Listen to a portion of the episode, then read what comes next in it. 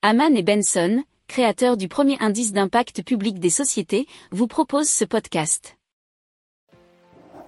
Haman and Benson. Le journal des stratèges.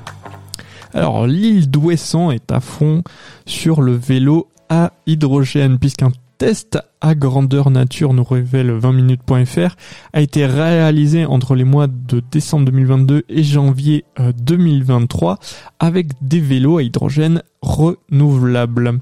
Alors c'est une expérimentation, nous dit-on, visant à tester des solutions plus durable et plus vertueuse en matière d'énergie. L'hydrogène est produit par Sabella à partir de l'électricité provenant de l'hydrolienne installée dans le passage du Fromver, c'est un lieu en mer situé entre l'archipel de Molène et l'île d'Ouessant, où les courants, nous dit-on, sont très forts, et c'est notamment mis en place et mis en service par H de Grême on en a déjà parlé plusieurs fois dans le journal des stratèges consacré à l'hydrogène. Alors, les stations de recharge pour les vélos sont installées à Arlan, au sud de l'île.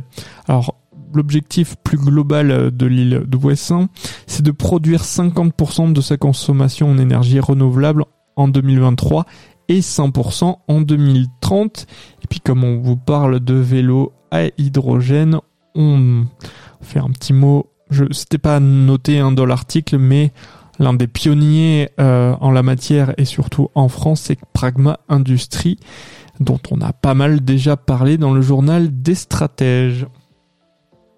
Si vous aimez cette revue de presse, vous pouvez euh, vous abonner gratuitement à notre newsletter qui s'appelle La lettre des stratèges, LLDS, qui relate, et cela gratuitement, hein, du lundi au vendredi, l'actualité économique, technologique énergétique, mais aussi de l'hydrogène et puis de tout ce qu'on trouvera super intéressant pour votre vie.